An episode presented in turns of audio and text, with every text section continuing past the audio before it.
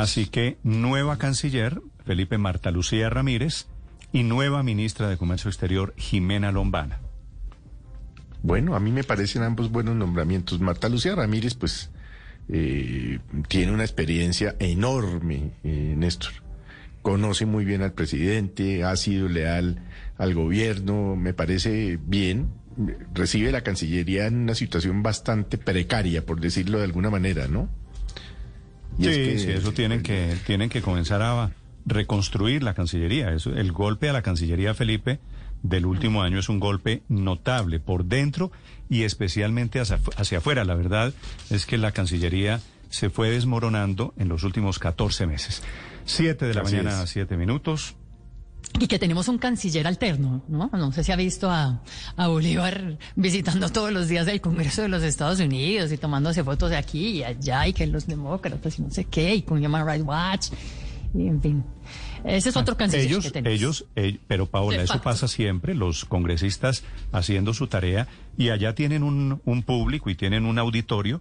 Lo que le corresponde a los gobiernos es también hacer su tarea. Pues todo lo han hecho, Y es- todos y los, es lo los que- sectores de oposición. Lo que tendrá que Pero recuperar la nueva. En, el en problema. el, en el gobierno anterior, el que hacía ese lobby era el Centro Democrático, ¿no? En contra del Sí, gobierno claro, Santos. Claro, eso es, eso es obvio, eso forma parte de la, de la política. Pero iba a decir que ojalá la doctora Lombana sea muy cercana a Cambio Radical, como dicen ustedes. Quiero decir que sea efectivamente muy representativa desde el punto de vista político. Porque, bueno, para la mayoría de los ciudadanos, pues es una persona desconocida eh, y, entonces no representaría nada. Eh, y en este momento, un nombramiento en el gabinete sin ningún tipo de representación sí sería nefasto. Entonces yo sí espero que hayan llamado al doctor Germán Vargas, le hayan preguntado si quiere que le nombren esa ministra, si representa a su partido Cambio Radical, si eso fortalece el apoyo de cambio en el Congreso, porque eso es lo que necesita Héctor, el gobierno. Le, o sea, le no- cuento, le cuento, tal vez usted no se ha enterado. Duque, el presidente de Colombia, y Germán Vargas estuvieron reunidos la semana pasada. Sí, sí, pero eso no quiere, eso no decir cena, que hayan y hablado no de es eso. coincidencia que dos o tres días después tumban a un ministro que ya estaba anunciado. Juan Alberto Londoño ya estaba anunciado. Lo tumban para poner una persona muy cercana a Germán Vargas. Es decir, eso sí. Y es probable pues que en el sí Ministerio del Deporte también haya alguien de cambio radical. Es decir, empiezan a, a, a- No, no, a- lo a que, barajar. lo que hay en el fondo, claro que es una gran recomposición política del gobierno Duque. Estoy de acuerdo con usted. Ojalá esto sirva a ver si el gobierno se hace a una efectiva coalición política, que es lo que usted quiere decir. Pero Sí, adicionalmente... Lo, lo grave sí sería que no pasara nada, que cambien acuerdo, los ministros y desde el punto de vista Mejor dicho, político, que es lo, que se voy a necesita, no traducir, pase nada. Lo voy a traducir, Héctor, usted me corrige. Que Germán Vargas no siga en la oposición, porque Vargas escribe columnas todos los días como si estuviera en la oposición Sí, y tiene pues ya tiene dos ministros en el gabinete, esté. ¿no? Él tiene derecho a estar donde esté, pero desde la perspectiva, digamos, del gobierno, pues sí es muy importante que se consolide una, una, una coalición, porque si no vamos a seguir en una situación de ingobernabilidad como la que estamos, que es la que llevó a la descalificación por parte de esta calificadora de riesgo.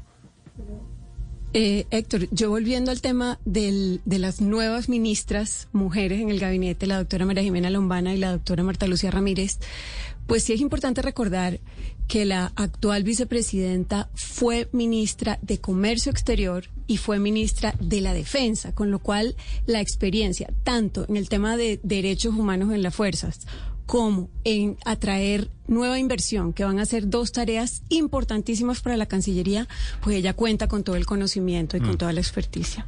Muy bien, son las 7 de la mañana, 10 minutos. En segundo un perfil para ser canciller. La pregunta es, eh, pues digamos, ¿por qué sacrificó su candidatura presidencial? Eh, ¿Será cierto ese rumor de que el propio expresidente Uribe le dijo que mejor se quedara ahí de suplente porque con esta cosa tan convulsionada no se sabía dónde podría parar y tener una vicepresidenta o vicepresidente sin experiencia y sin representación política sería muy grave y que era mejor que se quedara ahí. Eh, Por- por esa explicación también, no me parece mala. Mm, Eh, no puede, porque- puede ser, sí.